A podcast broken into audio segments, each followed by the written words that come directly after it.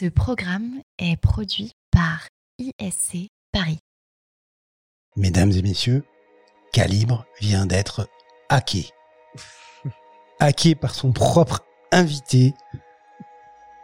Shadrach, c'est moi qui prends la main, au moins pour quelque temps.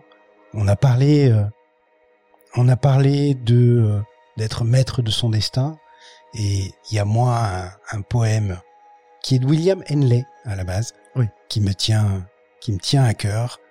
C'était le poème préféré euh, de Nelson Mandela. On le retrouve dans un film dont le titre est Invictus, invaincu, invincible. Et euh, c'est euh, c'est un poème que je dis aux étudiants de l'ISC à chaque rentrée. C'est pour ça que je voulais pas que tu le dises toi. je, voulais, que ce soit moi parce que ça fait un peu partie de ma, ma marque de fabrique et ça fait partie des, des choses que j'essaye de transmettre aux étudiants. Alors j'y vais. Tu es parti, mon ami. Dans les ténèbres qui m'enserrent, noir comme un puits où l'on se noie, je rends grâce au Dieu, quel qu'il soit, pour mon âme invincible et fière.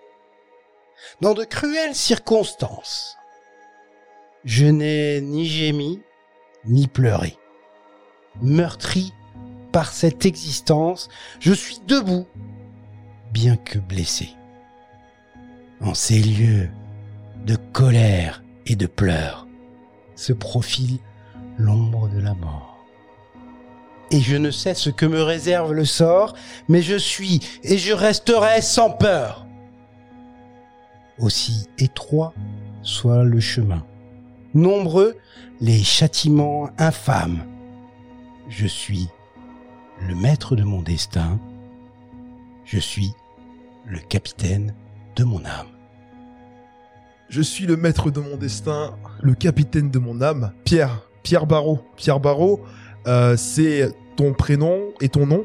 Ouais. Mais derrière ça, il y a qui en fait? C'est pas mon vrai prénom. Mon vrai prénom sur ma carte d'identité, c'est Pierre-Emmanuel. Je ne savais pas ça. Eh bah tu vois, comme quoi t'apprends des trucs. Ah bah heureusement. et derrière Pierre Emmanuel ouais. Barrault, qu'y a-t-il? Quel est le gamin qui réside en toi? C'est une bonne, euh, c'est une bonne chose parce qu'il y y y a certainement, euh, je, je, je suis un, un vieil enfant, ça c'est une certitude, et euh, je, je, je suis régi par un certain nombre de choses. Si je devais euh, me présenter, euh, on fera le lien derrière euh, avec tout ça, mais il y a un moment dans ma vie où j'ai arrêté de me présenter en disant euh, bonjour, je m'appelle Pierre Barrault, j'ai euh, X années, euh, je suis marié avec une femme formidable, j'ai deux enfants fantastiques, etc. J'ai arrêté. Ouais.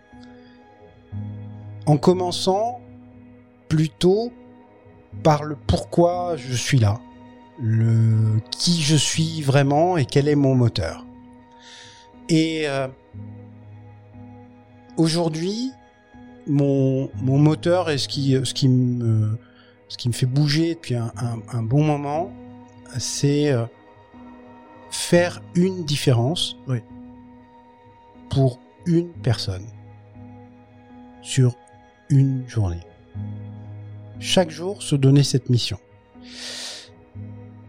Et ça a drivé euh, pas mal de choses chez moi, ça a drivé euh, pas mal, pas mal de projets, avec en sous-tendu par rapport à ça une idée euh, simple, alors que je répète à l'envie, on, me dit que je le répète trop, mais j'y crois tellement, et, c'est tellement ce qui, ce qui me fait bouger, ces quatre verbes qui disent rêve, ose, travaille, n'abandonne jamais, et alors tout devient possible. Oui. Alors, elle n'est pas de moi, hein, cette phrase, Xavier Dolan. donc, jeune réalisateur canadien, et, et il a prononcé ça dans, dans- lors d'un discours qu'il a donné quand il a reçu euh, euh, un prix, Un son prix. premier prix à Cannes. Je sais Oui. pas, il devait avoir euh, 18, 17 ans, 18 ans. Euh, et, euh, et, et vraiment, ce, ce- cette phrase-là fait tilt dans ma tête en me disant, mais oui, il a raison. Et, euh, et, et quand je regarde un petit peu ma vie, bah voilà, ces quatre, euh, ces quatre verbes Oui. ont, euh, ont drivé complètement, euh, ont complètement drivé ma vie. Si je dois revenir un petit peu sur, sur mon parcours, Euh, j'ai, euh, j'étais un élève euh, plutôt plutôt bon euh, jusqu'au lycée. Je suis parti en prépa. J'ai fait deux années de prépa. Si j'avais été plus sérieux, euh, voilà, euh, j'ai intégré une école de commerce, l'ISC Paris. Oui. À, à l'issue de ces deux années de prépa. Et puis, euh, et puis je me suis rendu compte à ce moment-là que, enfin plutôt six mois après ma sortie d'école, que jusque-là j'avais fait beaucoup de choses pour le regard de mes parents. On est souvent drivé par ça. J'avais euh, j'avais été dans une prépa parce que euh, on m'avait dit que c'était euh, là qu'il fallait que j'aille. Oui. Euh, je suis allé dans une école de commerce parce qu'on m'a dit que c'était là qu'il fallait que j'aille, que c'était les bons qui allaient dans les écoles de commerce. J'ai fait l'option finance parce que euh, on m'a dit que les bons allaient en option finance. Tu vois, j'avais fait allemand au collège parce que euh, on m'a dit que les bons devaient aller là. Au final, Donc- ça ne t'a pas servi à grand chose, l'allemand. Ben euh, déjà non, ça m'a vraiment pas servi. Quoique à un moment dans ma vie, ça m'a servi. Oui. On pourra y revenir, mais euh, ma boîte s'est fait racheter par SAP, le leader euh, européen, mais surtout euh, historiquement allemand. Donc euh, il y a deux, il y a deux trois notions qui sont remontées à ce moment-là. c'était plutôt, c'était plutôt marrant de constater ça. Euh, et euh, juste avant, euh, juste avant de partir au service militaire, parce que oui, monsieur, je suis vieux, et donc moi j'ai fait mon service militaire. Mais juste avant de partir au service militaire, j'ai fait, euh, j'ai fait six mois, c'était mon premier job. J'ai fait six mois de boulot au Crédit Lyonnais. Oui. Alors j'ai absolument rien contre le Crédit Lyonnais. J'étais, j'étais contrôleur de gestion de l'agence internationale du Crédit Lyonnais. Alors l'agence internationale, c'est une agence un peu particulière qui a beaucoup de grands comptes, euh, des, euh, des investisseurs, des zinzins, ce qu'on appelle aussi des, euh, Oui. des investisseurs institutionnels qui ne sont pas résidents en France. Et six mois de contrôle de gestion. Et au bout de six mois de contrôle de gestion, je me suis dit, qui était, euh, très honnêtement, en parfaite li- lignée par rapport à toutes mes études. Hein. J'étais là où je devais être. Eh ben non. Parce que au bout de six mois, euh, je devenais euh, neurasthénique. La rue du 4 septembre, elle me sortait par les trous de nez. Oui. C'était juste pas possible.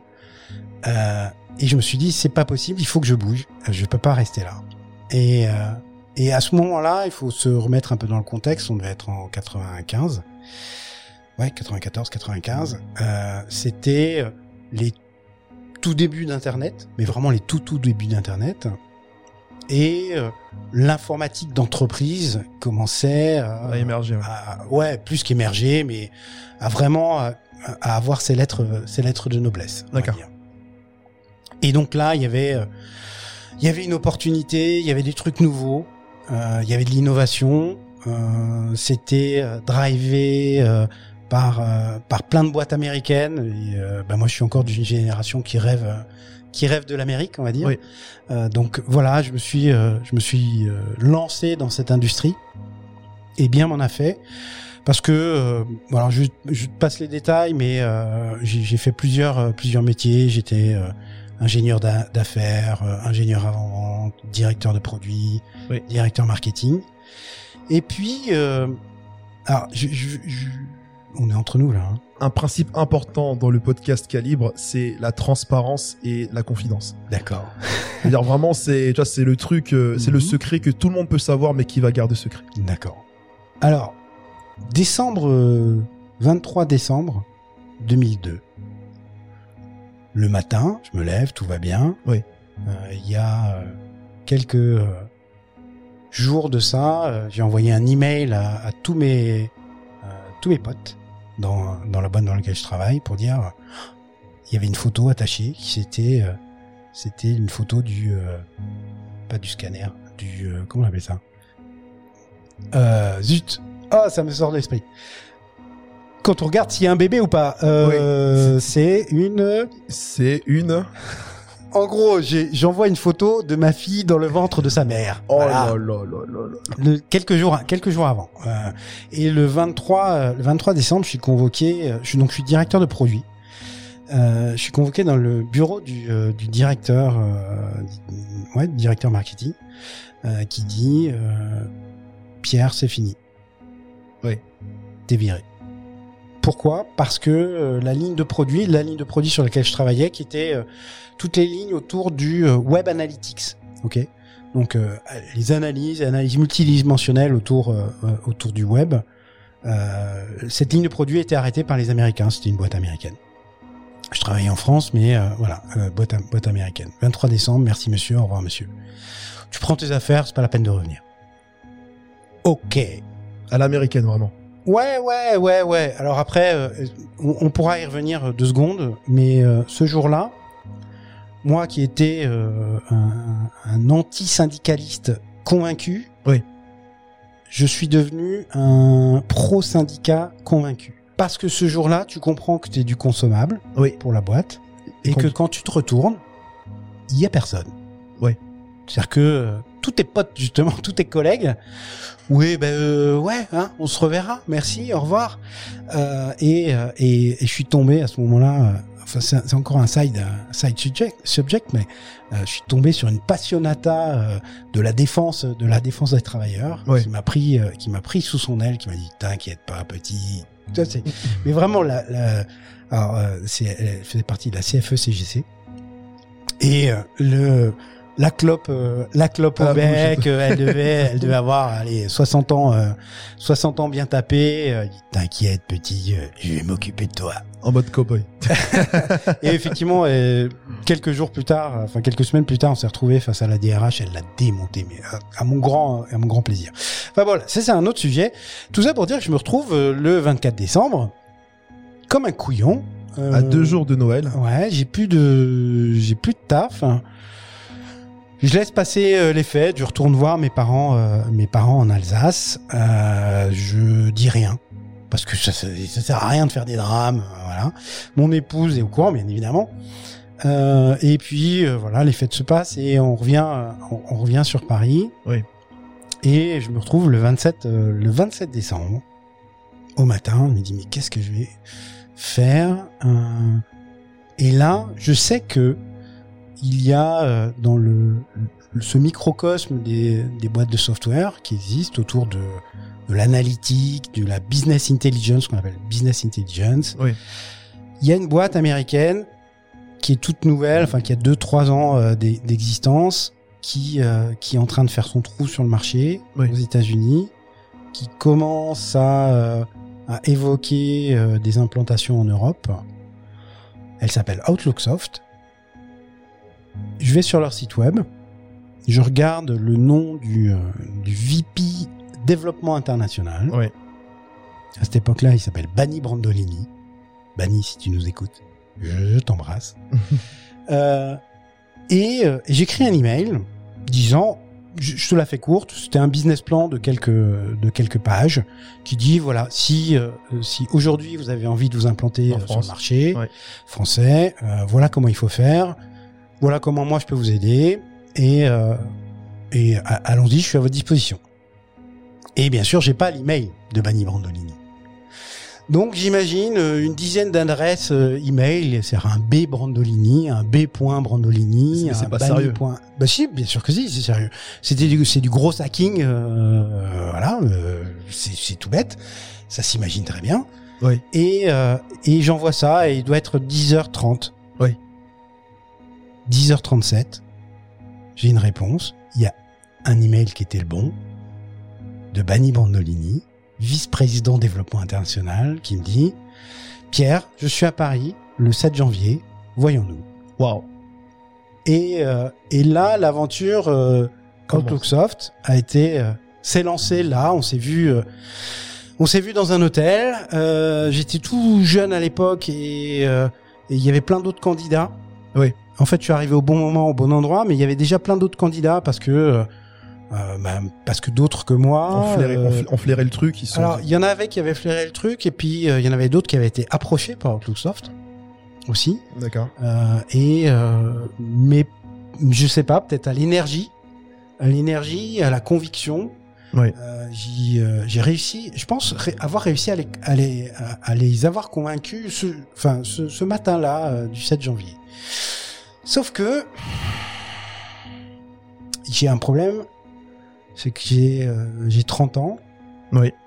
j'ai pas de cheveux blancs, et euh, ce sont des solutions qui se vendent à des grands comptes, ticket moyen, euh, allez, 500 000 euros, donc pas euh, pas des petits deals. Et là, je me dis, euh, j'ai besoin euh, déjà y aller tout seul. Bon, c'est un peu chaud. C'est une leçon aussi pour plus tard. hein, c'est- Oui. Se lancer tout seul, ok, euh, ça, ça peut se faire. Ça dépend de la taille du business qu'on envisage. Euh, là, sur un business comme ça, y aller tout seul, euh, c'est pas forcément, c'est pas forcément une bonne chose. Et euh, je me dis, voilà, j'ai peut-être besoin de quelqu'un d'un peu plus qui a des cheveux blancs, simplement. Il faut, faut donner de la crédibilité à tout ça. Parce que, tu vois, je sors de cet entretien, je me dis, ok, le job, le job, je peux l'avoir, je, je- je- à la rigueur, je l'ai, mais ils vont avoir des doutes. Et qu'ils avaient d'ailleurs un peu exprimé en disant, t'es- bon, euh, t'es bon, mais t'es un peu jeune. Oui. T'es un peu jeuneau. Et plutôt que de me voir imposer euh, quelqu'un au-dessus de moi ou dans une autre configuration, ben, j'appelle un de mes, euh, un de mes anciens collègues que j'apprécie énormément, Jean-Michel, si tu m'écoutes. Voilà. Euh, pour quel- quelqu'un pour lequel j'ai un beaucoup d'estime, deux euh, une réelle une réelle amitié euh, et, euh, et quand je, je parle d'estime, c'est à, à tous les niveaux, c'est-à-dire que intellectuellement, c'est un mec qui pédale vite. Il est, il est pleinement dans le, pleinement dans le marché. Il avait quitté la, notre ancienne boîte pour aller créer, être directeur marketing d'une- d'une start-up. Et puis euh, quelques jours avant, il avait envoyé un mail en disant bon, je pars pendant un an en vacances. euh, oubliez-moi. Si vous me cherchez, je suis à Bali. Et, euh, et je l'appelle. Je dis écoute, j'ai peut-être une opportunité. euh, Qu'est-ce que t'en dis? Désirez-vous entreprendre? Si oui, nous vous proposons de vous accompagner à travers le certificat entrepreneur indépendant. Pour plus d'informations, rendez-vous sur le site entrepreneurindépendant au pluriel.fr. Entrepreneur S indépendant S.fr. Au plaisir de vous retrouver. À très vite.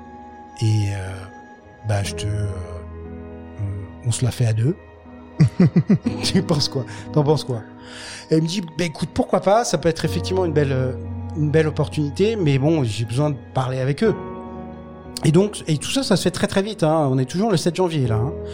Donc tu vois, On est toujours le podcast, 7 janvier. J'espère que t'as prévu de la, de la, la- la mémoire parce que Ouais. euh, il va falloir enregistrer euh, un, bon moment. Mais donc, le 7 janvier, et ça, ça se passe dans l'après-midi. Et le 7 janvier au soir, je rappelle Bani et Bornolini et Fabio Ronga, euh, qui, était, qui était là aussi, qui s'occupait du développement européen, euh, plus particulièrement.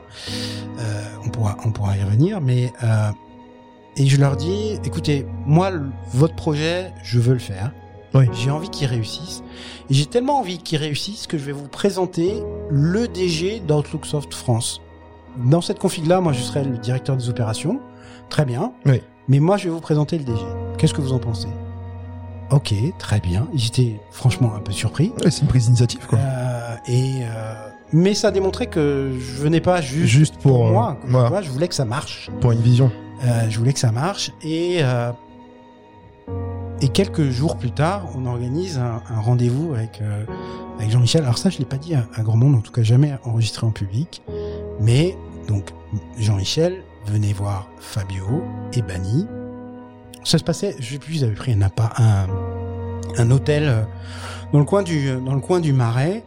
Euh, et, euh, et, et donc, il devait faire euh, cette première partie d'entretien tout seul ok, pour que euh, tout le monde puisse euh, se renifler, on va dire. Et moi, j'arrivais dans la deuxième partie. Sauf que, en arrivant dans cette deuxième partie d'entretien, je devais savoir, moi, sur quel pied je pouvais danser. Oui. Est-ce que ça plaisait à, ça plaisait à Jean-Michel? Est-ce qu'il était partant, etc. Et est-ce qu'il sentait que euh, il y avait un truc, euh, il y avait un, truc et qu'il avait l'accord quelque part, même implicite, euh, de, de Bani et, Fabio? Sauf que bah, je pouvais pas arriver et lui dire alors voilà. Et donc on avait convenu d'un truc qui était au moment où j'arrive, voilà, je lui disais bonjour et de manière très informelle, c'est Actor Studio, euh, je lui demandais euh, Ben, est-ce que tu as réussi à te garer euh, facilement? Et si la réponse était oui, pas de problème, Ça veut dire que ça veut dire, ok, on est go, On on, est go. part à deux, euh, on part à deux sur le sujet euh, et, euh, et, et- et rouler petit bolide. Et s'il me disait non, bah, ça veut dire que moi je devais changer de pied et je devais essayer de euh, repousser une option où, euh, où moi j'étais finalement euh, finalement tout seul. Ce qui est très drôle, c'est que euh, Jean-Michel n'a pas de voiture. Euh, je suis même pas sûr qu'il ait son permis, parce que c'est un vrai Parisien. Euh, et, euh, mais ça, Bani le savait pas, donc je pouvais, on pouvait, on pouvait flamber un petit peu. Et, et, et le truc, c'est qu'effectivement, bah, je suis arrivé, il m'a dit, écoute, pas de souci, je me suis garé hyper facilement. Et voilà, l'aventure avait euh, avait démarré. Alors là, euh, je, je vous passe les détails euh, des des premiers mois. On est en plein moment où Jacques Chirac dit aux Américains euh, non, euh, nous on viendra pas vous aider euh, sur Irak 2, Oui, je me souviens. le retour. Nous sommes en 2003. Ouais, euh, on a une petite discussion assez rapide quand même avec le conseil d'administration d'Outlooksoft tous ces- et les investisseurs d'Outlooksoft. C'est tous des Américains. Il y en a quand même un qui a levé son petit drapeau en disant euh, pourquoi on irait investir dans un pays euh, qui nous suit pas. euh, Bon. Ouais. Puis il y en a un autre qui lui a rétorqué qu'il y avait du business à faire et que finalement on s'en foutait. Donc, Oui. Euh, donc ça c'était assez, assez réglé assez assez vite. Et nous voilà partis le 17 mars 2003 à 8 heures du matin. Et pourquoi je dis, je, donne cette date précisément? C'est aussi pour pour expliquer l'intrication Oui. qu'il y a entre la vie professionnelle et la vie personnelle. Personnel. Et expliquer aussi que, euh, euh, alors oui, rien de grand dans ce monde ne se fait sans passion, mais euh, sans quelqu'un à tes côtés euh, pour te soutenir dans ce que tu fais. Oui. Euh, pourquoi? Parce que le 17 mars 2003, à 8 heures, on est au pied de la tour euh, EDF à la Défense et on fait notre premier rendez-vous en tant qu'Outlooksoft France euh, chez Bearing Point. Puis après, on enchaîne avec euh, EY, qui est un petit peu plus loin, à l'arche de la Défense. Puis après, on va euh, jusque, je sais plus où d'ailleurs, euh, dans Paris, sur les champs d'ailleurs, euh, chez Accenture. Et on enchaîne par business et décision. C'est-à-dire, dans la journée, on va se faire sept rendez-vous pour dire, les gars, c'est tous les intégrateurs de, ces, de ce type de solution. Hein. Oui. Les gars, ça y est, euh, Outlooksoft a une représentation en France, c'est nous. Vous nous connaissez parce que euh, bah, on se connaît, On se connaît, ouais. on, on a fait des projets ensemble, etc. On y va. À 8 heures. Sauf que le 16 mars 2003, à 20 heures, Oui. j'étais dans une clinique avec en train de tenir la main de mon épouse Qui allait accoucher. qui euh, et on accueillait notre premier enfant. Et il faut quelqu'un qui t'aime énormément pour accepter que le lendemain Tu pars directement. tu partes, tu partes, et tu dis écoute, euh, on se revoit ce soir, hein, euh, tout va bien. Oui. Passe-moi un coup de fil si jamais ça va pas. Voilà. Euh, donc Virginie, si tu écoutes, euh, merci pour tout, pour tout, pour, tout. Enfin voilà, je t'aime. Euh, rien n'aurait été possible sans toi. Euh, et voilà la- l'aventure partie. On est, euh, on est à deux. On a, Dans une zone d'incertitude. on a même, on a même pas d'ordinateur au début. C'est Notre fou. premier rendez-vous chez Renault. On, on le décroche chez Renault. On y va, mais vraiment euh, euh, habité au couteau. Hein. C'est, excusez-moi l'expression, mais c'est vraiment ça. On n'a Oui. pas d'or- on n'a pas d'ordinateur. La solution, euh, on la connaît, mais on la connaît pas tant que ça. Il y a rien de préparé. Il y a, on a préparé le rendez-vous, mais on a surtout, euh, on a surtout axé, ça aussi c'est une leçon. On a surtout axé sur c'est quoi le besoin. Oui. De quoi ils ont besoin. C'est juste ça, quoi. On ne sait pas si on a une solution, nous. Et vraiment, on sait, pour le coup, on sait vraiment pas si on a une solution. On, on- on estime de ce qu'on voit, on pense qu'on a une bonne solution. Euh, on vient après tous les autres concurrents qui sont déjà installés. Donc Oui. vraiment, on vient, on vient à l'arrache et on se pose et on ne parle que d'eux, que de leurs besoins, que euh, de ce qu'ils veulent faire et pourquoi ils veulent faire? Et puis on challenge le pourquoi ils veulent faire euh, ça et comment, euh, comment, où sont les sources de données, etc., etc. Et, et puis on fait valoir aussi l'expertise métier parce que Oui. ça fait tous les deux, ça fait quand même quasiment dix ans qu'on est dans ce business. Donc on, on, on- on voit bien, on voit bien les, les avantages et les inconvénients de toutes les solutions et on a une vraie discussion comme ça autour du besoin avant même de parler de solutions, de mise en œuvre, etc. Et euh, alors, long story short, le, au, au final, six mois plus tard, ce sera le premier client qu'on signe euh, avec euh, avec euh, Outlooksoft. Et, euh, et, et cette, cette belle aventure euh, va durer jusqu'en jusqu'en 2009 et on va passer de 0 à 20 millions d'euros de chiffre d'affaires. Oui. En entre 2003 et 2009. On passe de, de 2 à, à 20 collaborateurs. Euh, une- juste une superbe aventure. Euh, voilà, une superbe aventure. On a, euh, on était, on était le petit pousset de ce marché. Oui.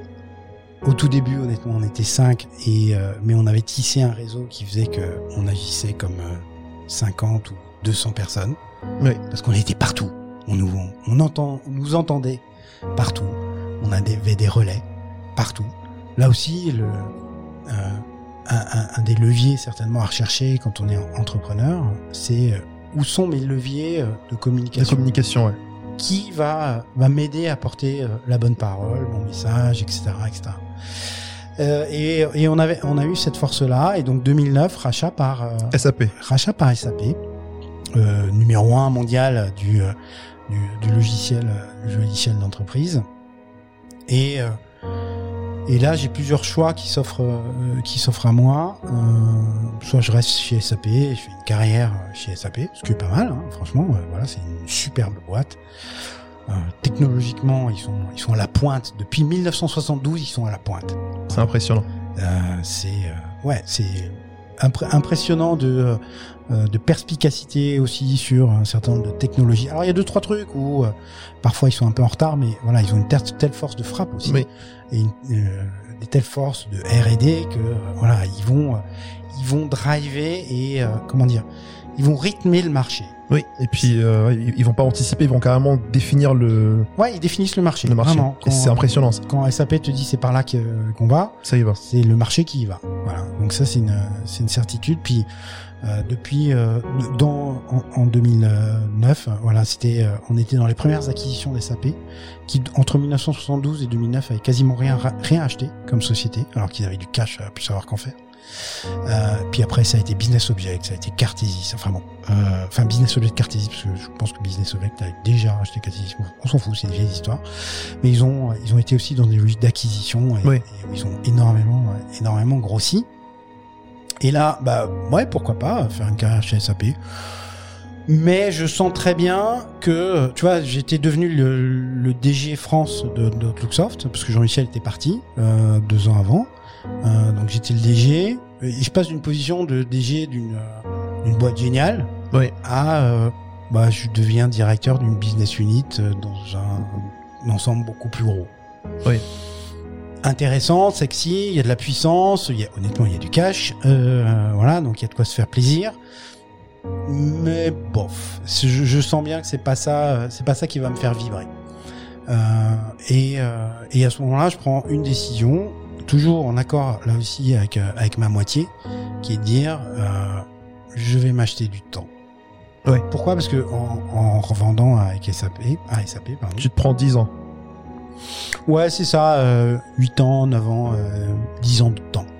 Où je ne peux, je peux faire ce que je veux. C'est génial.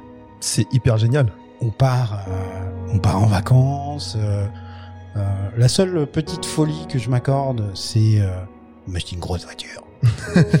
Alors que je suis pas du tout voiture. Mais bon, voilà, c'était un kiff. euh. Rentrer Ça- dans sym- Symboliser la, la, la réussite. Ouais, rentrer dans une concession, faire le chèque. Ouais. Tu vois? Alors c'est pas complètement vrai parce qu'il faut un chèque de banque, c'est compliqué. Donc le côté euh, Pretty Woman, je sais pas, ça, ça marche pas, ça marche pas vraiment. Mais euh, mais il y avait un petit un truc comme ça, tu vois. Il y, avait un ouais, il y avait un petit côté kiff quand même. Euh, et je m'achète du temps et on- Jean- Jean-Michel avait encore des parts de la société, donc il lui aussi a touché. Euh, et euh, et on se dit bah tiens, euh, on repart, on repart sur d'autres choses, on va on va monter d'autres projets. Moi, j'en profite pour me dire, tiens, j'ai envie, euh, j'ai envie de, euh, de prendre du recul par rapport à tout ce qui s'est passé. J'ai envie de continuer à apprendre. Et ça, c'est un, un leitmotiv chez moi. Je, je- j'ai envie d'apprendre. Oui. Je suis curieux de tout. Euh, euh, ce qui m'a permis d'ailleurs d'aller vers cette industrie, ces industries très très technologiques. Très technologique, oui, au final. Parce que euh, je me suis plongé dedans, vraiment. C'est-à-dire que euh, j'ai commencé à coder. euh, Enfin voilà. c'est fou, ça. J'ai mis les mains dedans. Et par pur plaisir, hein, vraiment. Euh, et, euh, et donc, je, je vais faire un MBA à HEC. Oui. Euh, où, euh, où je vais rencontrer des gens, euh, des gens fantastiques. Et aussi, ça va me sortir un petit peu de ma bulle parce que ça fait euh, 15 ans que je suis, euh, je suis dans l'industrie du, euh, du Du logiciel. logiciel, oui. Et puis dans le même domaine, tu Je, je côtoie 2000 à 3000 personnes qui sont toutes les mêmes. le même langage, la même langue. Exactement. Et puis, euh, en arrivant au MBA, alors c'est une vraie publicité pour le MBA d'HEC, euh, je, je travaille avec des militaires, euh, je travaille avec des médecins, je travaille avec des banquiers qui sont là euh, comme moi, étudiants. Oui. Forme un groupe, euh, un groupe de neuf. Euh, et, euh, et je découvre d'autres choses et, euh, et, et voilà. Et on s'enrichit, on s'enrichit les uns des autres pendant euh, 18 mois. Et, euh, et c'est vraiment, en plus de ça, je sais pas, je devais avoir 40 euh, et Euh, c'est vraiment une expérience que je recommande à, ce moment-là, en plus, euh, parce que euh, ça te permet de découvrir, dé- découvrir d'autres univers, de t'ouvrir les, de t'ouvrir les chakras, on va dire. On va dire ça comme ça. Et, et donc avec Jean-Michel, toujours, on part sur plein de, sur plein de projets, en faisant une erreur, qui est qu'on sortait d'un, d'une aventure Oui. hyper successful. Et euh, En gros, les gars, on est les rois du monde. on peut tout se permettre. On sait, en tout cas. Nous, on sait. Et quand on vous le dit, c'est que ça va arriver. Eh ben non. on s'est pris la porte quelques quelques fois. Euh, on sort aussi de la crise de 2008, c'est-à-dire Ouais. que euh, des fonds, euh, on voulait aller lever des fonds, bah, c'était beaucoup plus euh, beaucoup plus compliqué que ce qu'on euh, ce qu'on pouvait espérer. Donc ça veut dire qu'on est euh, sur fonds propres. On va tout faire sur fonds propres. Donc c'est un peu euh, c'est compliqué, on va dire. Là aussi, il faut que ta moitié accepte, hein, parce que c'est l'argent euh, du ménage hein, que tu mets dans la boîte Clairement. euh, ou en tout cas dans les euh, dans les projets et euh, on, va- se chercher un petit peu et euh, au final on, on montra une une plateforme qui s'appelle Adocta qui s'appelait Adocta euh, qui était une plateforme d'études de marketing Oui. en, en ligne et ça fait euh, ce que les Américains appellent un lifestyle business ok ça ça paye les clopes quoi Bah, c'est cool en fait. C'est oui, oui, c'est bien, euh, c'est bien. Maintenant, euh, les- le domaine des études marketing, euh, il y en a tellement. déjà, alors c'est- il y a une vraie bataille concurrentielle, etc.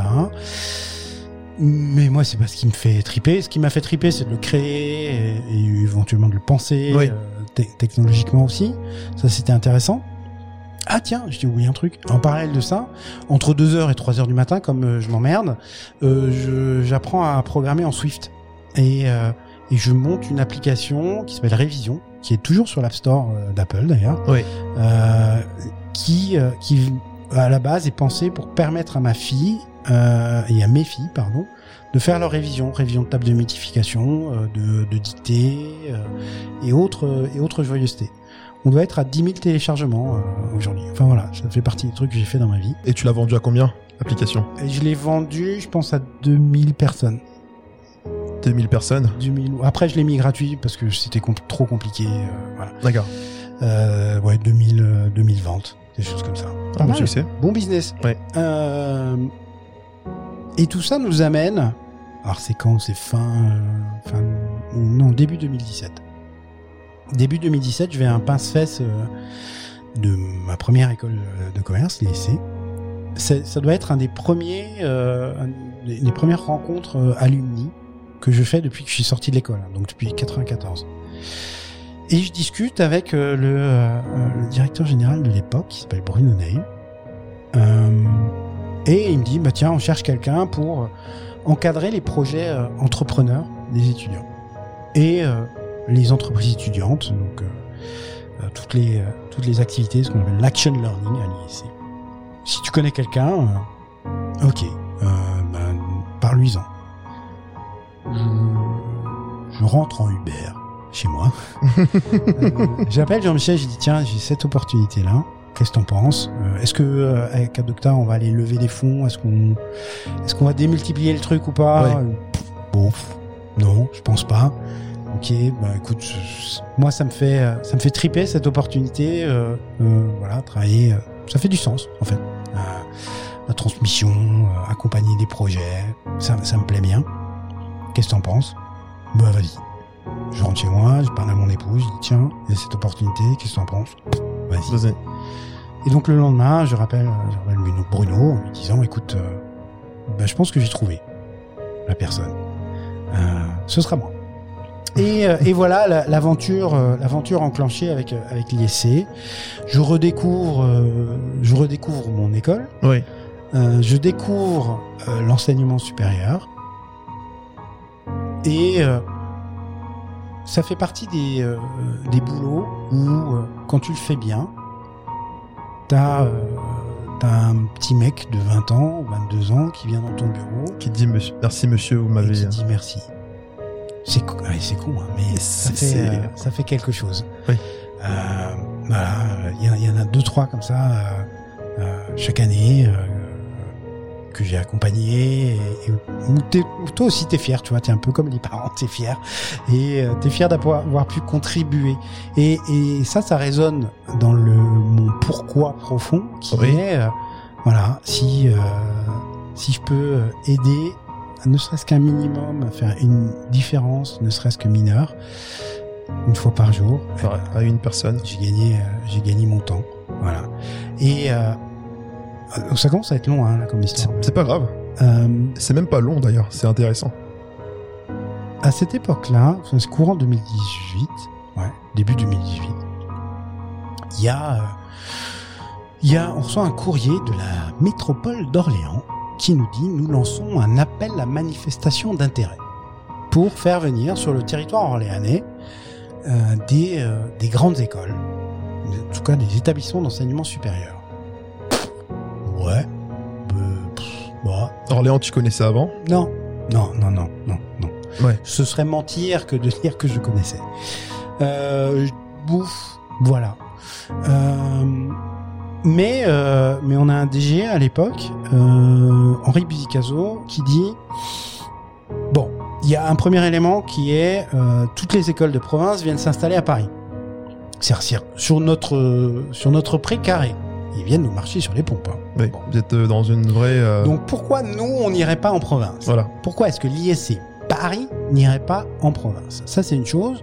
Puis deuxième chose, euh, ce projet-là, en tout cas la réflexion sur ce projet-là, va nous amener, nous, membres du COMEX, à réfléchir à qui est l'ISC, c'est quoi le modèle de l'ISC et dans quelle mesure on peut, euh, on peut le transposer? Donc c'est bien, allons-y. Honnêtement, on, on gagnera pas, on s'en fout, c'est pas la question. Euh, c'est un, il y a un vrai exercice de, de réflexion, De réflexion. plan, de stratégie, etc., etc. Et on y va. euh, et on y va. On fait une première réponse. Cette réponse est euh, considérée comme valide par la métropole d'Orléans, qui nous disent venez soutenir euh, un projet. Et, euh, et on se retrouve face à, la métropole et on, leur, explique tout ce qu'on peut faire. Qu'on leur demande aussi de nous accompagner dans ce projet-là, parce qu'on peut pas y aller tout seul. Et honnêtement, à ce moment-là, on se dit ils vont dire non. Pourquoi? Parce que euh, parce que on, on, on- les on les embarque avec nous dans notre projet en se disant euh, on, ne peut pas le faire sans vous. C'est pas juste euh, voilà, c'est pas juste parce que vous allez euh, euh, entre guillemets euh, euh, nous nous prêter euh, des locaux que euh, ça va se faire.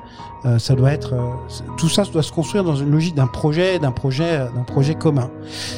Et donc voilà, c'est une réflexion bien particulière.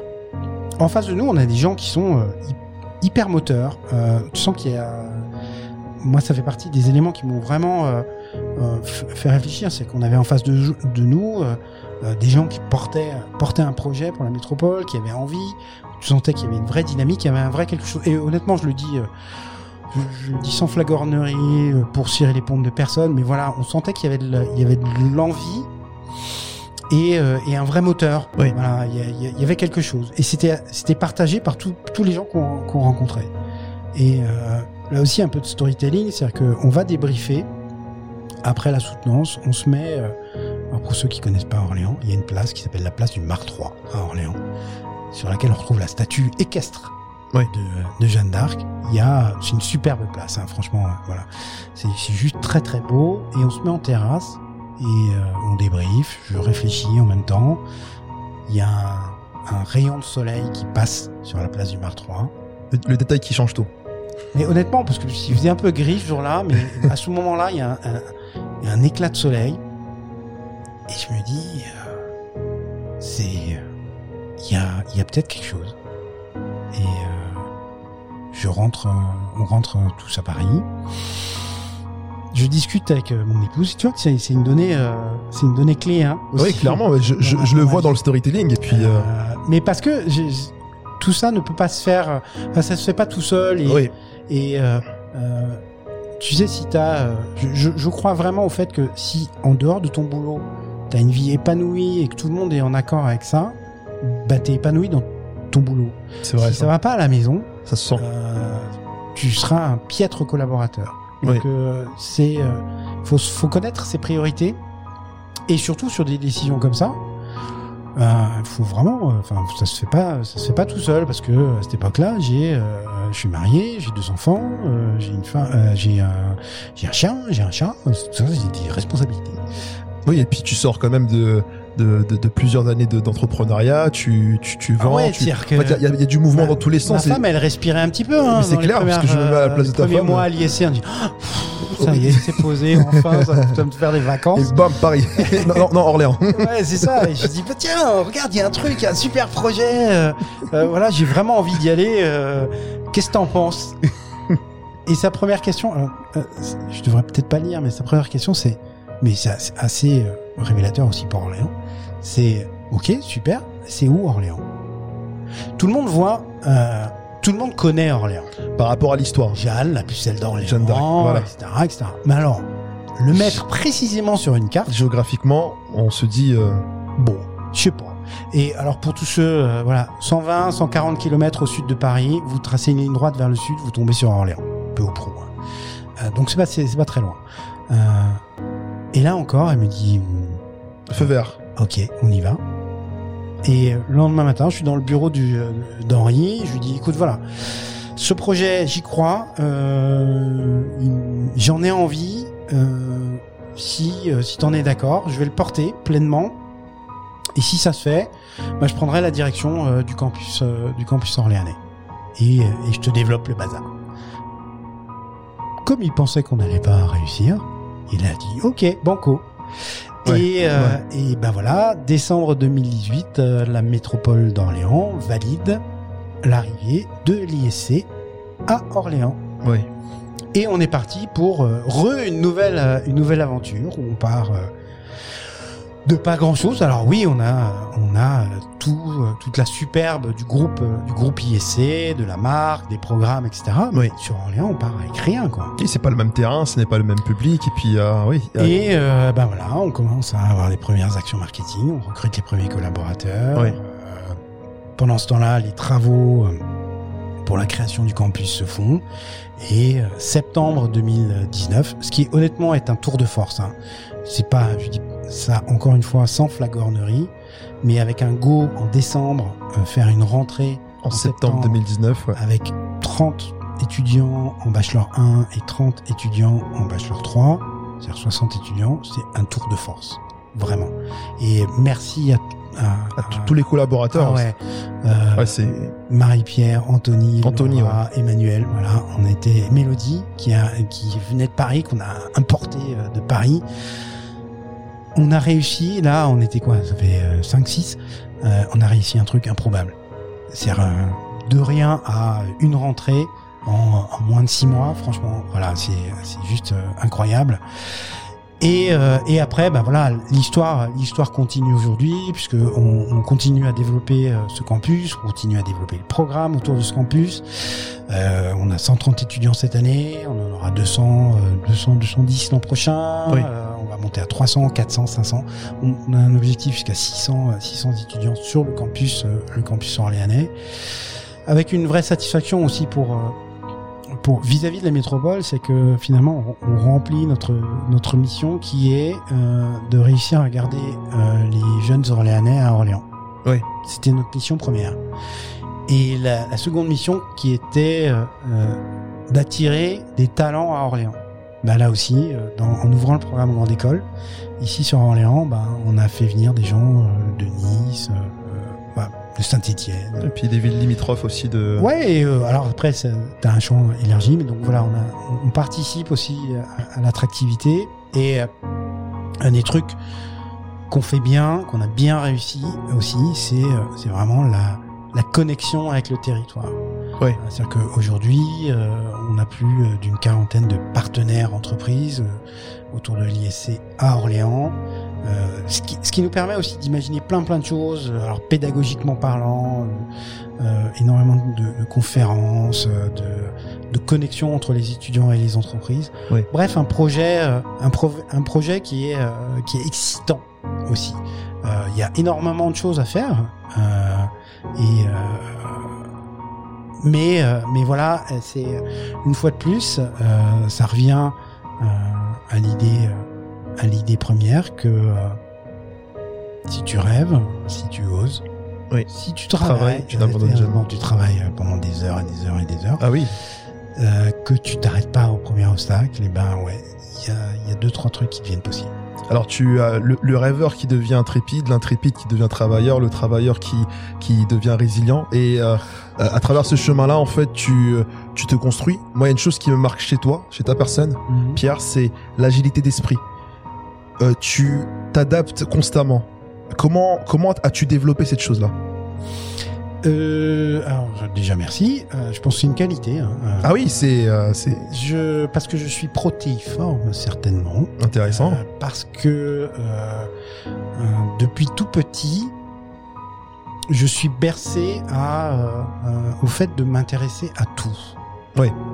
J'ai des parents qui s'intéressent à tout. Et puis, et puis le passage en prépa également, ça te Ouais, alors ça c'est euh, c'est format. euh, Vas-y au forceps. Hein. Mais mais quoique, c'est-à-dire que tu vois typiquement sur la sur la philosophie, t'en fais quand même, t'en bouffes quand même pas mal. En, Ah, en ah oui, prépa. oui. Sauf que moi, mon sujet de philo, c'était la nature.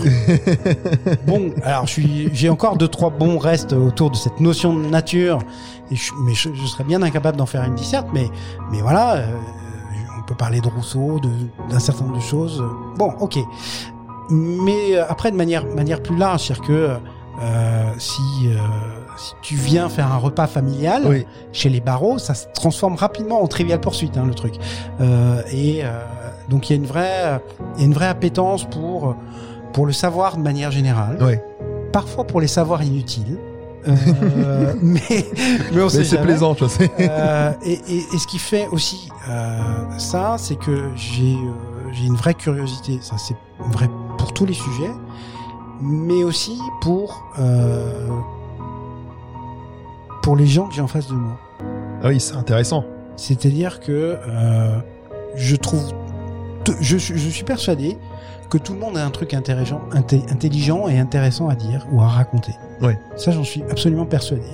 Et, euh, et ce qui fait que euh, tu me poses n'importe où, euh, ben voilà, au bout de, euh, au bout de quelques minutes, je, je vais avoir des vraies discussions euh, et, et, et avoir une sincérité euh, dans l'intérêt que je vais porter aux, gens, parce que je, je, je m'y intéresse sincèrement. Oui. Ça fait, euh, ça fait devenir complètement euh, folle hystérique mes euh, mes filles euh, qui disent mais papa c'est bon ça va. non c'est intéressant écoutez euh, tu vois quand on se balade quand, quand on est en vacances c'est que je m'intéresse vraiment furieusement à la cueillette des olives en Basse-Provence je trouve que c'est un sujet passionnant euh, c'est pour ceux qui ont la référence euh, mais bon euh, tu vois la prise de la Smala Abdelkader par les trou- troupes du duc d'Aumale Oui. ça m'intéresse. euh, euh, développer, euh, développer euh, aujourd'hui en, en C++ ou en Python, c'est des sujets qui m'intéressent. Le growth Oui. hacking, c'est des sujets qui m'intéressent. Euh, les, euh, la, la RSE, c'est des sujets qui, m'intéressent. euh, voilà, tout m'intéresse. Alors après, on aurait tendance à dire que Après, on se disperse, on. je Mais disperse, mais ça permet en même temps d'être euh, d'être agile, de Oui. s'adapter. Oui. Et euh, et il y a deux trois sujets qui m'a qui, que je porte peut-être plus au, au cœur. Ouais, J'ai une vraie appétence pour la technologie, pour essayer de comprendre comment euh, comment fonctionnent euh, les choses et l'informatique en, en particulier. Ouais. je commence à avoir un, petit peu d'expertise. J'ai un vrai intérêt pour la, la, la transmission. Ouais. Comment est- est-ce qu'on transmet? Comment est-ce qu'on transmet au mieux? Euh, et, dans cette transmission, quelle est la place de la parole Hein, Là aussi, j'ai j'ai pas mal réfléchi, travaillé, euh, travaillé là-dessus. Euh, Enfin voilà, euh, et, et une vraie passion intrinsèque, et ça c'est moi, vraiment moi, euh, sur l'entrepreneuriat. Ouais. que si tu veux m'accrocher, tu me dis, Hum, j'ai pensé à un truc. Ouais. Et là, on est parti. Et, euh, et, je, et je commence maintenant un, un petit peu avec l'expérience aussi à avoir une grille de lecture. C'est-à-dire que euh, si tu viens me voir, tu me dis tiens, je pense à ce projet, je veux- sans que tu le saches vraiment, je vais te Ouais. faire passer au travers d'une grille de lecture, d'un tamis, et, euh, et au bout du bout, bah, ça peut. Bingo ou Ouais, non, même pas. C'est euh, pas- parce que c'est très difficile à dire, mais mais au moins essayer d'apporter soit des éclairages différents ou au moins un questionnement.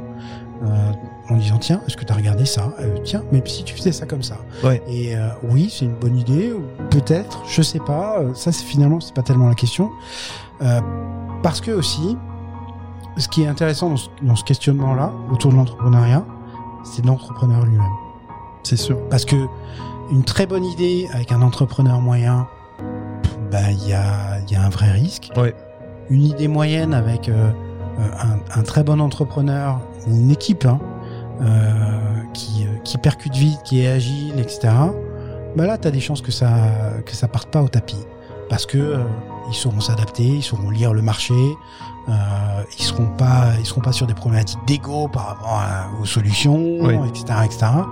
Donc euh, voilà, ce- ce- cette grille de lecture, ça permet aussi de voir comment euh, bah, comment réagit l'é- l'équipe entrepreneuriale ou l'entrepreneur euh, par rapport par rapport à ça. Tu nous as évoqué ton why, ton, ton pourquoi. Euh, Aujourd'hui, tu te sens épanoui par rapport à cela? Hmm, oui, oui, oui, oui, oui, oui, complètement. Alors ça, c'est une vraie révélation dans ma vie. Hein. Euh, je sais même pas à quel moment c'est arrivé. Je pense que c'était euh, euh, dans, dans l'époque, dans l'époque entrepreneur avec, avec Jean-Michel après la vente d'Outlooksoft. Oui. Je tombe sur une conférence TED euh, d'un mec qui s'appelle Simon Sinek. S-I-N-E-K. Et euh, l'intitulé de la conférence, c'est Our Great Leaders Inspire Action. Ouais. Et je reste collé. Mais vraiment. C'est-à-dire que euh, du reste de ma journée, euh, j'ai rien pu faire. J'étais en mode, je, je, je bug. Je bug parce que c'est tellement simple et tellement puissant que euh, tu peux tu peux tout réviser par rapport à ça. Et le principe est assez simple. Euh, imaginez un cercle concentrique avec euh, tout au centre, enfin trois cercles concentriques, pardon, avec tout au centre why, pourquoi, le cercle d'après how, comment, et le cercle le plus large what, What quoi? Et euh, l'approche de Sinek, c'est de dire euh, qu'on fasse un business plan, qu'on présente un projet, qu'on se présente soi. Euh, ce qui est important, c'est le pourquoi. Pourquoi on est là? Pourquoi on existe? Oui. C'est quoi le truc? C'est quoi le moteur qui te fait avancer? Si tu et, et après tu peux expliquer comment tu mets en œuvre tout ça. Et finalement, qu'est-ce que tu fais? Oui, le résultat. Si tu le prends à l'inverse, hein, c'est-à-dire que euh, si euh, si tu dis euh, ah regardez les gars j'ai fait un super euh, un super iPod, euh, on peut mettre de la musique, etc. Le comment bah j'ai euh, fait euh, des j'ai utilisé des designers et euh, Ouais. j'allais produire en Chine bon, ok pourquoi voilà. mais si tu le prends à l'inverse en disant je veux briser les statu quo et et permettre à tout le monde euh, l'accès à la musique, comment je vais créer euh, un outil euh, le plus simple, le plus accessible, le plus puissant en termes de stockage Oui. qui existe. Ah tiens, regardez, un- ça s'appelle un iPod. Mm. Et ben le message il est pas le même, il n'a pas la même puissance. Et même pour pour toi, quand tu le quand tu le dis, quand tu le délivres, c'est c'est c'est un, effet de, de puissance et, et conviction. Alors, ça, c'est dans la logique euh, où euh, tu présentes Oui. une offre, mais euh, si tu prends un peu de recul, c'est là où j'ai- un peu bugué, c'est-à-dire que moi, j'ai étendu le truc à, euh, finalement, euh, sur ça, tu peux construire une stratégie d'entreprise. Ah oui, clairement. Et euh, d'a- d'ailleurs, dans, dans ce TED, TED Talk, à un moment, il dit Martin Luther King, il n'a pas fait un discours euh, Les gars, j'ai un plan. Ouais. Il n'a pas fait euh, un discours qui s'appelle euh, J'ai fait, j'ai fait un tableau sur Excel. D'accord? Donc voilà, c'est si on veut être capable d'amener à soi, Oui. d'emporter avec soi, c'est comme ça qu'il faut qu'il faut se construire, qu'il faut aussi construire sa, sa stratégie et son positionnement d'entreprise. Et ça devient une vraie, en termes de stratégie justement, Oui. ça, ça peut devenir une vraie boussole parce que euh, si, tu sais, enfin, il y a toujours plein d'opportunités euh, qui arrivent. Entre temps. Euh, alors ça peut être des, euh, des clients qui te demandent un truc mais qui est pas forcément euh, complètement calé par rapport à ce que tu fais. Et, là, et ça devient une boussole de décision, euh, enfin un axe de décision, c'est-à-dire que euh, est-ce que c'est en phase avec euh, le why, Oui. le why de ma boîte, mon why à moi, euh, mon pourquoi? Si la réponse est oui, ok, on y va. Si la réponse est non, bah désolé, on fait pas. Oui. Et, euh, euh, et, et donc ça c'est euh, euh, c'est un outil de, à mon avis, de réflexion autour de la stratégie de l'entreprise. Euh, c'est un outil de management. C'est un outil de communication. Oui. C'est un outil de vente. Ben voilà, c'est très simple. C'est trois mots, un petit dessin. Et en plus de ça, ça a un mérite parce que euh, moi j'aime ça Ah ouais, mais c'est clair. c'est de jouer le contre-pied. C'est-à-dire que, euh, tu vois, on parlait de se présenter. Bah, tout le monde s'attend à bonjour, euh, je m'appelle Pierre Barrault, etc. Sauf que ça, tout le monde s'en fout que tu t'appelles Pierre Barrault. Et au final, ce ne sont que des conséquences du passé. Exactement, c'est ton what, Ok, très tu bien. vois. Et finalement, donc, ce qui m'intéresse, moi, chez Pierre Barrault, c'est euh, c'est quoi qui le fait vibrer, euh, c'est quoi, euh, voilà, c'est ça qui est intéressant. Que je m'appelle Pierre ou Pierre Emmanuel, tout le monde s'en fout. Ce n'est qu'une, c'est un, un- un point de fait qui n'a aucune espèce d'importance. Mm. Euh, toujours commencer par pourquoi. Et puis de manière générale, se, se poser la question pourquoi? On- on, les vieux schnocks ont tendance à dire ah la génération, les générations qui euh, qui arrivent sont des générations qui demandent du sens et euh, c'est la la Y génération hein, et la génération Y. Ouais. Euh, mais euh, mais je pense que toutes les générations sont des générations de sens et euh, il faut juste euh, à un moment se donner l'autorisation de se dire ok euh, à, à quoi bon tout ça? Pourquoi? Pourquoi? Et surtout, en, et surtout en matière de leadership, parce que chaque époque va dans un sens et euh, le sens est, est- est défini par les leaders. Et le reste sont les suiveurs, en fait. et Ils, ne, ils- ils ne savent Ouais. pas qu'ils vont quelque part. Ah, là, ça me fait rappeler euh, Steve Jobs. Steve Jobs, dans sa manière de, de, de, de, de manager, non, mais sa manière de vendre son produit plutôt. ah mais Euh, euh, lui, c'est le why et le why, à un tel point qu'il qu'il allait aux antipodes de tous les dires euh, des spécialistes en, en matière de technologie qui euh, a prouvé euh, le fait que il est fort, c'est un leader, mais il ne connaît rien dans le truc, mais au contraire, il fédère, il arrive, il arrive à ramener du monde avec lui. Et les gens, les gens vont acheter le pourquoi tu fais les choses. C'est ça, en fait. Et ça, ça donne en plus quelque chose d'un- d'une relation client-fournisseur qui est d'une bien meilleure qualité. Clairement. Pourquoi? Parce que le client et le fournisseur sont alignés, en, en tout cas sont en accord sur un pourquoi, qui a une conséquence qui est un, un produit, un service, etc.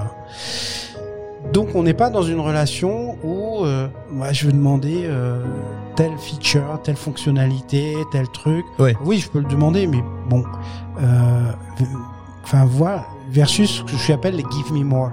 Euh, le give me more, c'est euh, justement si tu une relation pure où, euh, où tu ne parles que du quoi, ben euh, du quoi j'en veux toujours plus. Plus, oui. Give me more, give me more. Euh, et pour le même prix, bien sûr. hein. Et, et là, tu es aussi dans une, dans une guerre où la, la perception de la valeur n'est pas là. Oui. Tu vois? Et, euh, et euh, bah, ça, c'est, euh, euh, ça, ça- date de toutes mes expériences de vente, de vente grand compte. C'est où est la valeur? C'est ça qui est important. Euh, parce que si tu regardes un, un- un logiciel, en plus maintenant, tout est dématérialisé. Physiquement, ça vaut rien. Quoi. Ouais. Ça vaut. euh, et, et au, au pire, ça vaut les heures de travail et d'intelligence que tu y as mis pour le créer. Bon, ça, éventuellement, tu peux le valoriser. Mais sauf que euh, qu'est-ce que ça t'apporte? C'est quoi le retour sur investissement que tu en as? Oui. C'est ça qui est intéressant. Et si euh, ton retour sur investissement il est de 100, bah finalement tu es quasiment prêt à payer 100. Hein. Mais si on te le vend 75, en plus de ça, tu te dis que tu fais une bonne affaire. Ouais. La, la détermination du prix, c'est un grand sujet, ça. euh, Et c'est purement philosophique, c'est Euh, purement, en vérité, ça, ça peut aller plus loin que l'aspect marketing. en Il y, a, y a plein de, il y a plein de méthodologies Ouais. de, de dé- détermination du prix. Il y en a une que, que j'aime bien, en tout cas je- euh, que j'utilise souvent, qui est justement, c'est quoi la valeur perçue? Ouais. C'est quoi la valeur perçue? C'est pour ça qu'une Porsche est plus chère qu'une Peugeot. Parce que tu achètes une valeur perçue qui est bien plus grande. Intéressant. Moi, je dis pas que des conneries. Franchement, pour le coup, tu, tu, tu, tu te comportes bien. Tu te comportes plutôt bien, tu vois. euh, C'est gentil. Je- je ne vais- je ne vais pas révéler. ma mère, ça lui fera plaisir. Voilà. je ne vais pas révéler quoi que ce soit là-dessus et euh, au, au niveau de ce podcast. Alors, nous avons affaire à des entrepreneurs et des entrepreneurs qui Ouais. nous écoutent et ils ont des ambitions, ils ont des projets, ils ont euh, des, des rêves. Ouais. Euh, mais beaucoup ont du mal à définir leur why. Ouais, alors ça c'est, euh, il y, a- il y a- il y a plusieurs choses. Euh, la question, enfin pour arriver à son why, je vous invite à regarder aussi ce que fait euh, Simon Sinek. Clairement. Voilà, sur son site web, il y a, il y a plein de trucs. Il y a, il y a plein de fait, fait plein de conférences aussi sur euh, comment trouver son why. Là, euh, pour moi, ça se résume à euh, se poser cinq fois la question pourquoi. Ouais. Euh, je veux faire ça, pourquoi? Pourquoi? Pourquoi? Pourquoi? Et tu creuses, et tu creuses, et tu creuses, et tu creuses, et tu creuses. Et à un moment, tu dois tomber sur un truc suffisamment profond, qui résonne suffisamment profond en toi, Oui. et qui est non négociable. À partir du moment où tu tombes sur du non négociable, tu commences à tenir quelque chose. Et euh, euh, si on me dit, euh, je sais pas, je monte, euh, je monte cette boîte pour aider, aider les directeurs financiers à avoir des, clôtures de comptes plus sereines. Non, ça non, c'est pas, pas un why quoi, tu vois? Mais pourquoi? Voilà. Ah bah parce que, euh, je sais pas, j'en sais rien. On peut développer par la suite. Voilà. Et après, tu continues à creuser. Pourquoi, pourquoi, pourquoi, pourquoi? Euh, Parce que euh, à un moment, euh, ah bah, un, un de mes pourquoi, c'est aider les beaux projets à se réaliser. Oui. Voilà. Euh, bah, autour de ça, après, le, le comment, est-ce que je vais aller euh, dans l'enseignement supérieur? Est-ce que je vais aller, euh, comme je l'ai fait avant, vers la vers la business intelligence, le- les directions financières, justement l'aide à la décision, euh, ou vers, vers d'autres sujets, ça c'est un autre débat. Voilà, et c'est d'un autre niveau surtout. Donc se, euh, euh, se poser euh, cinq fois la question pourquoi et continuer à creuser tout le temps, tout le temps, tout le temps, tout le temps. Ça c'est une chose. Et puis au-delà de ça, Oui. c'est considérer que aujourd'hui il n'a jamais été aussi simple et accessible que d'entreprendre. Là, ça me fait penser à Gary Vee. Mais moi, je suis un fan de Gary Vaynerchuk. Si vous connaissez pas, c'est at Gary V, G-A-R-Y-V-E-E. Oui. Euh, je suis un fan. Dès que j'ai pas le moral, je regarde une vidéo et le mec, il te remet à, il te remet à 3000%. Euh, mais, mais c'est une réalité. Aujourd'hui, c'est, euh, euh, c'est hyper simple d'entreprendre. Euh, pour peu que tu sois pas complètement con. Oui. Euh, et, et surtout que tu aies envie, tu peux, euh, tu peux mettre un site en ligne, tu peux, euh, enfin, le shipping, c'est plus un problème, la distribution, c'est plus un problème. Enfin, j'ai vendu, j'ai vendu une application que j'avais développée avec mes, mes dix petits doigts musclés, Oui. euh, en Chine. Ben, voilà. Improbable comme truc. Oui, d'accord. Euh, Il y, a, il y a énormément, euh, énormément d'opportunités, énormément de facilités. Il y a plein de, de, de plateformes qui existent, alors que ce soit euh, pour créer les produits, pour les, pour les vendre, pour les acheminer, mais au- derrière ça aussi, pour la gestion même. Enfin voilà, euh, sur, la, sur la facturation, sur ces suivis clients. euh, avant, euh, dans les années euh, 90, euh, 2000, euh, avoir un CRM, c'était un truc de riche. Hein. Aujourd'hui, t'en as des gratuits, quoi. oui, c'est Enfin, clair. voilà, non, non, mais c'était avoir un CRM, c'était un projet à 500 000, 1 million d'euros. Euh, là, c'est un projet à 0 euros. Donc euh, arrêtez quoi. Là, ça y est, c'est bon, on peut y aller. Mm. Vous pouvez y aller, lancez-vous. Euh, au, au pire, euh, vous planterez. Alors, il se trouve que j'ai un podcast aussi, je te l'ai pas dit. Euh, il y a- dans, dans mon podcast, c'était, euh, je sais plus quel, je crois que c'est le, le créateur de Super Prof, une plateforme qui met en- Ouais. en, relation euh, des, des futurs élèves et des, et des enseignants. Euh, dont la, la phrase fétiche était, écoute, euh, oublie que t'as aucune chance et vas-y fonce. Ouais. Tu sais, c'est euh, comme les bronzés font du ski. Toi et moi, on peut pas tout miser sur notre physique, alors oublie que t'as aucune chance et vas-y. Vas-y, fais le truc. Eh ben c'est ça, aujourd'hui, vas-y, oublie que t'as aucune chance et vas-y, fonce. Euh, alors ok, il y a des situations dans lesquelles c'est plus ou moins complexe, euh, t'as plus ou moins de responsabilités. Mais pour tous ceux qui ont moins de 30 ans, là, mais qu'est-ce que vous faites encore là, quoi? Bougez-vous, sortez-vous les doigts. Allez-y, c'est maintenant. C'est maintenant, et, et c'est maintenant, alors pour continuer dans la série euh, Gary Vaynerchuk, Gary V, c'est maintenant qu'il faut faire entendre sa voix. C'est maintenant qu'il faut créer des podcasts. C'est maintenant qu'il faut être sur Instagram. C'est maintenant qu'il faut aller sur TikTok. Non, TikTok n'est pas fait pour les, les fillettes de 12 ans. Aujourd'hui, TikTok, c'est le média qui, qui monte. Moi, je passe, allez, une à deux soirées par semaine sur TikTok plutôt que de regarder la télé. Oui. Euh, Il y a, c'est, c'est, un des médias aujourd'hui qui est le plus accessible, euh, avec une traction qui est juste énorme. Donc, pourquoi vous n'êtes pas aujourd'hui, là, maintenant, en train d'enregistrer euh, une vidéo sur Sur TikTok, TikTok. Voilà. Et puis un autre, un autre truc, euh, là plus peut-être en, en mode en mode B2B, euh, on a tous à disposition un outil qui s'appelle LinkedIn, Mhm. qui permet des choses fabuleuses pour peu qu'on les fasse intelligemment, avec un peu d'automation, mais pas trop. Euh, et euh, voilà, le, le, c'est, la, la théorie des 6 degrés. Tu es à 6 degrés, euh, 6 Oui. connexions de n'importe qui dans le monde. Ben, LinkedIn, c'est ça. C'est ça, et puis c'est. ça, ça, ça, ça lève des barrières. Euh, dans, le- dans le cadre de, mon, euh, de mon podcast, quand je quand j'ai envie de parler à quelqu'un, euh, je le contacte euh, via LinkedIn. Il y a toujours un moyen plus ou moins direct d'ailleurs de euh, de rentrer de rentrer en connexion et Oui. bah parfois ça marche. En parlant de ça, euh, euh, lors d'un épisode, j'ai évoqué le nom d'Idriss Aberkan, Ouais. euh, comme ça, par, euh, par inadvertance. Mhm. Et euh, je j'étais choqué de savoir que tu as pu euh, converser avec lui. Euh, j'avais envie pour la saison 2 de mon podcast de faire un, de faire un coup, euh, ça c'est une chose. Et puis euh, Idriss c'est un c'est un gars, euh, c'est un peu c'est un, peu vulgaire de dire ça comme ça. On dirait que c'est ton pote. Le, le, le docteur Idriss Aberkan euh, est, euh, est quelqu'un euh, pour lequel j'ai beaucoup de beaucoup d'estime et beaucoup d'attention. Oui. Il est euh, il est euh, il est un peu comme moi. Il, il est sur plein de sujets et et j'aime son côté évangéliste. J'aime j'aime le fait qu'il essaie de bouger euh, de, de bouger des lignes. Euh, j'aime le fait qu'il nous invite à la réflexion.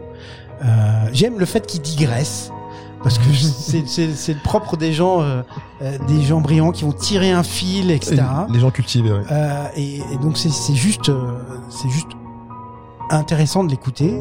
Quand je quand je en, en arrivant dans l'enseignement supérieur, je j'ai tapé sur Google, je sais plus, à- à éducation ou un truc comme ça, et je suis tombé sur des vidéos Oui. qu'il avait faites sur ses sur des conférences autour euh, au- au- autour de l'éducation. Tu sais, il a sorti un bouquin autour du cerveau, etc., etc., de l'apprentissage. Libérez votre cerveau. Voilà, libérez votre cerveau. Merci. Euh, et, euh, et voilà, pour, pour moi, ça a éclairé des réflexions que j'avais à ce moment-là. Oui. Et, et passer une heure avec ce gars, c'est juste fabuleux. Enfin, voilà, c'est intéressant. Euh, je, je- je suis désolé, je, je sais pas pourquoi je fais, je fais dans le vulgaire, mais euh, tu ressors moins con, quoi. C'est. Tu vois, au Ouais, bout tu- d'une heure, tu ressors moins con. En fait, tu vas faire un tour dans une bibliothèque, quoi. Ouais, il y a, y a un peu de ça, c'est vrai. Et euh, et, euh, et c'est ce qui est amusant, c'est que euh, bon, il y a un petit jeu de ping-pong aussi, Ouais. euh, parce que euh, parce que aussi on, on a deux trois références en commun, ce qui fait que voilà. Et, euh, et j'espère que euh, normalement, on s'est dit qu'on allait en refaire un, voire plusieurs, euh, des podcasts ensemble, sur, sur d'autres sujets, parce que le premier, on l'a fait... donc le podcast s'appelle La Colle, hein, si jamais vous cherchez. La colle L-A, K-H-O. espace K-H-O-2-L-E. Comme une colle qu'on fait en prépa. Euh, accent circonflexe. Ou accent circonflexe, mais si tu mets pas le circonflexe, ça passe aussi. Lacolle.fr et, euh, et, et vous trouvez tout. Et euh, voilà, on en a fait un premier sur l'éducation parce que c'était le sujet premier, euh, le savoir, etc. Et, euh, et je pense qu'il y, en a plein d'autres autour euh, du biomimétisme, euh, autour de la collapsologie. euh, enfin, C'est plein, intéressant. plein, plein de trucs. Euh, super, super intéressant. Et, et voilà. Et euh, finalement, ce, le podcast que je monte, il est, il est fait aussi pour ça. C'est aller, aller à la découverte de, de personnes, de nouvelles idées, euh, garder euh, l'esprit le plus ouvert qui soit. Garder l'esprit le plus ouvert qui soit. Ça, c'est grâce au why, puisque tu sais où tu vas. Euh, et euh, j'ai envie de citer euh, Sun Tzu.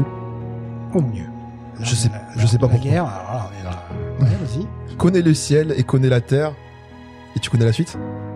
Connais le ciel et connais la terre, et la victoire te sera totale. Ok. Et c'est quoi l'explication de texte? L'explication de texte par rapport à ça? Ouais. J'en ai pas. Moi, j'ai juste une compréhension sur, sur, sur, sur, sur cette citation. C'est euh, euh, sois constamment vigilant sur euh, euh, ta relation verticale avec la vie et tout ce qui est supérieur à toi, et la relation horizontale avec les gens. Et tu verras, tu vas toujours gagner. Alors dans la série, si vous n'avez pas tout compris de ce qui vient de se dire, il y a un super épisode de La Colle avec le général Vincent Desportes qui, euh, qui s'appelle Entrée en stratégie. Euh, super intéressant justement, euh, avec, avec un constat qui est que n'importe quel plan de bataille devient invalide au premier coup de canon. Ouais. Et, et ça, ça rend très humble sur la stratégie d'entreprise. Pourquoi je t'en parle? Parce que aujourd'hui, est-ce que tu, tu, te considères à, dans une position de victoire à l'égard de ton why Ah non, non, bah non. Non, non, non, c'est un chemin perpétuel. Euh, c'est. Euh, c'est. Euh, euh, je sais plus quel philosophe dit ça, mais c'est une indispensable utopie. Intéressant. Elle est indispensable, mais ça reste une utopie. Euh, euh, donc, Ça, ça nous tient, ça nous permet de créer, de d'opérer ouais, des actions. C'est la voie vers laquelle tu vas. Ouais. Voilà. C'est le chemin. Et c'est ce chemin-là qui est intéressant. Pour, euh, pour tout, que ce soit ta vie pro ou ta vie perso. Les dix commandements de l'entrepreneuriat. Ouais. Euh, premier conseil, être clair sur ce qu'on veut, sur ses objectifs personnels. Ouais. À quoi on veut arriver. Parce que si tu sais pas où tu veux arriver, tu ne sauras pas que tu es arrivé. Donc, c'est quoi ton objectif personnel? Ok.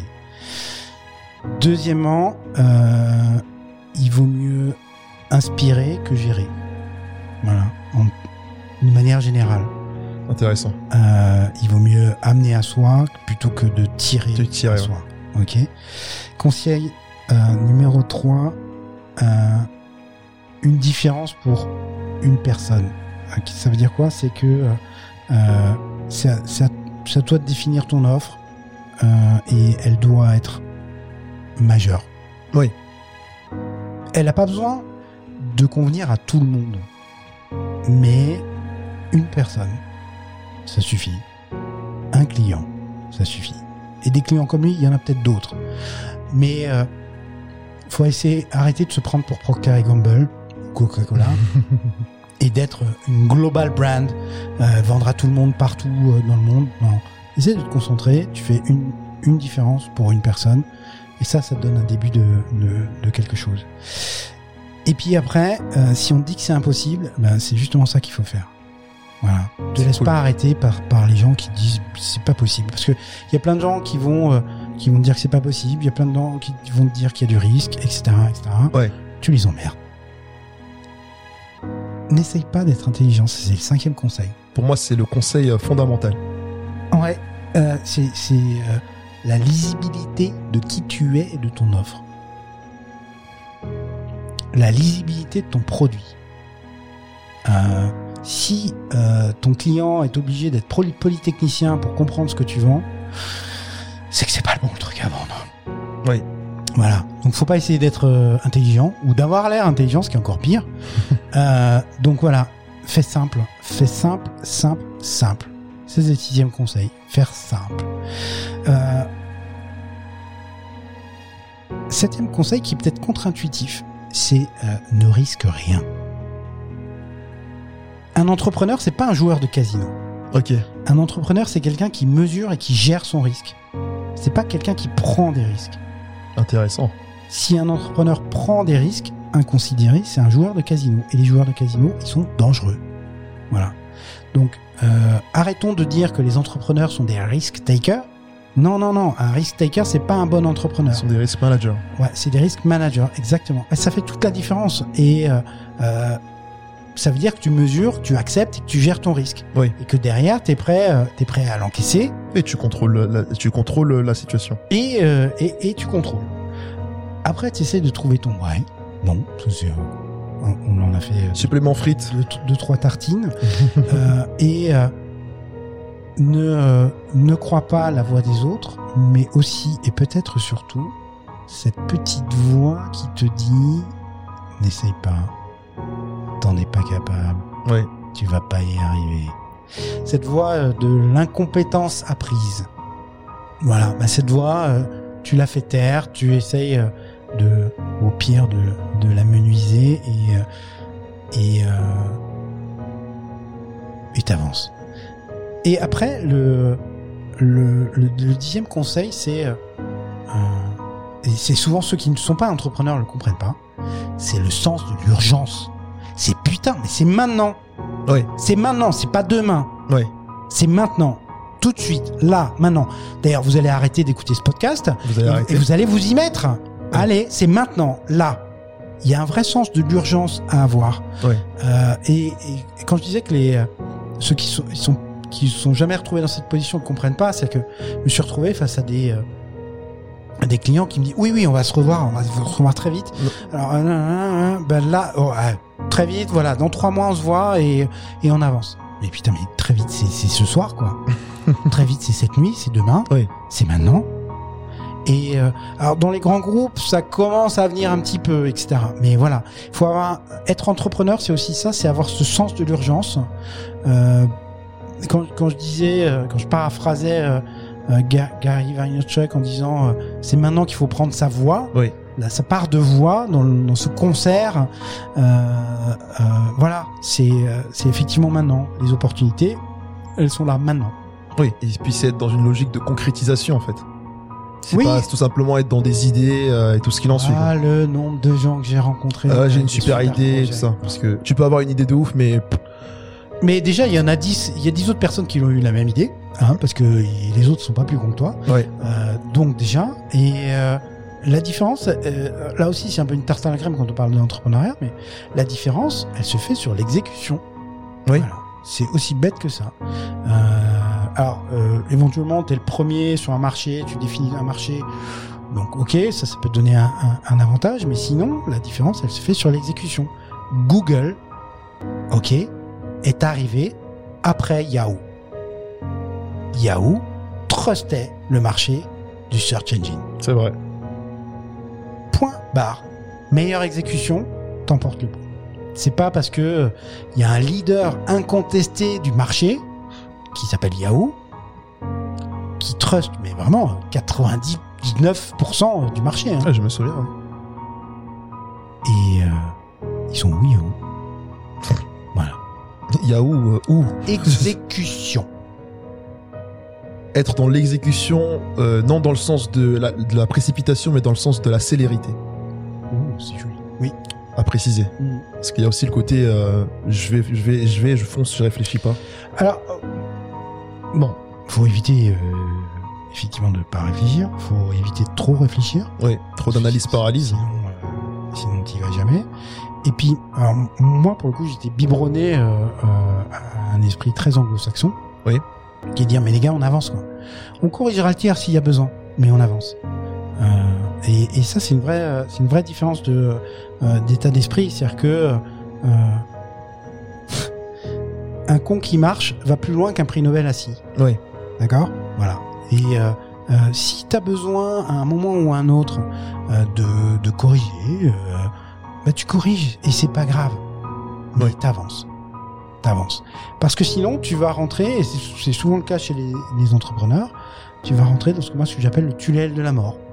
C'est-à-dire que euh, tu réfléchis, éventuellement tu développes des trucs, etc. Mais mais tu le confrontes jamais à la réalité, tu le Ouais. confrontes jamais à tes clients, etc.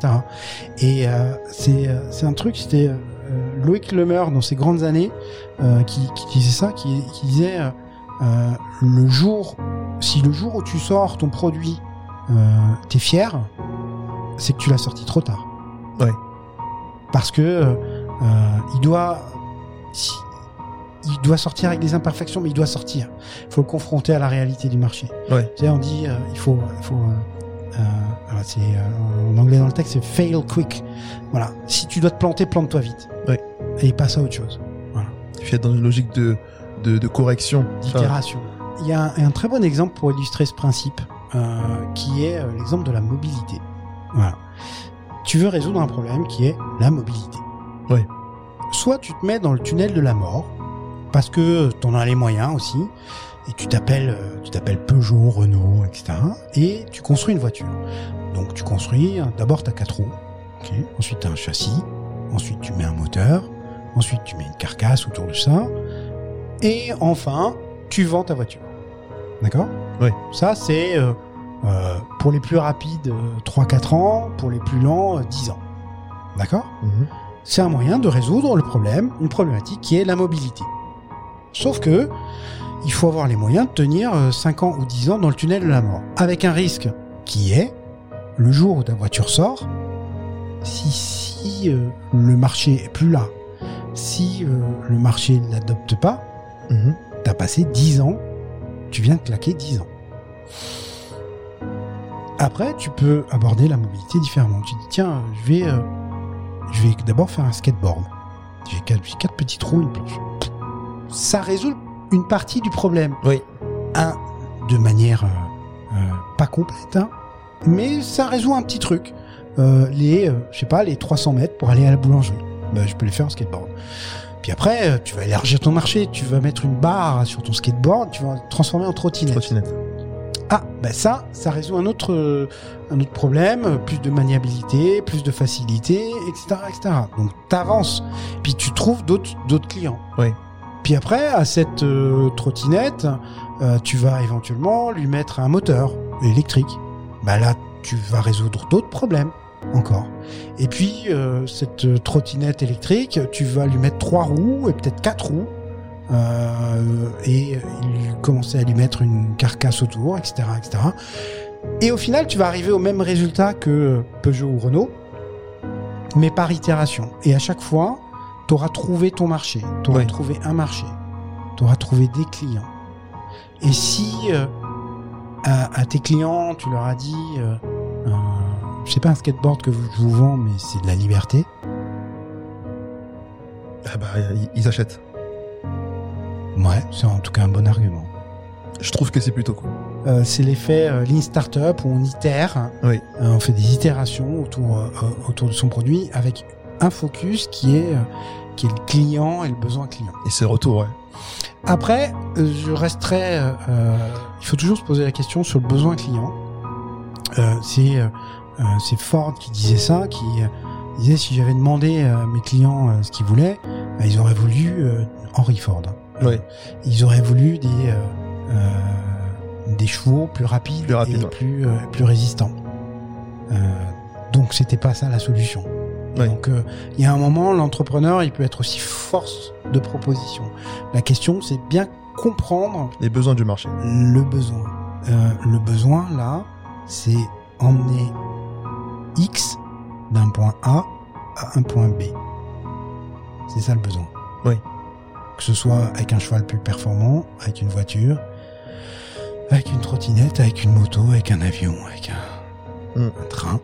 Enfin, tu vois, Ouais. si, tu, si tu arrives aussi à simplifier ce besoin, euh, l'expression de ce besoin, ben finalement aussi ça t'ouvre euh, des champs de possibles différents.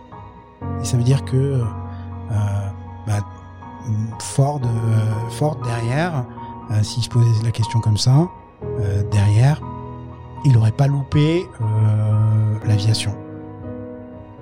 Et il aurait pas loupé Internet. Pourquoi? Parce que Internet, c'est transformer X d'un point A à un point B. C'est vrai. Sauf que X est immatériel. Mhm. Et X, c'est à nous de les créer. T'as fait réfléchir tout ça, hein? L'intelligence, c'est pas le fait d'avoir les bonnes réponses, mais de se poser les bonnes questions. Mm. Et je vais te poser des questions. Ah. C'est quoi, je, je, j'aimerais savoir quelle est ta couleur préférée et pourquoi.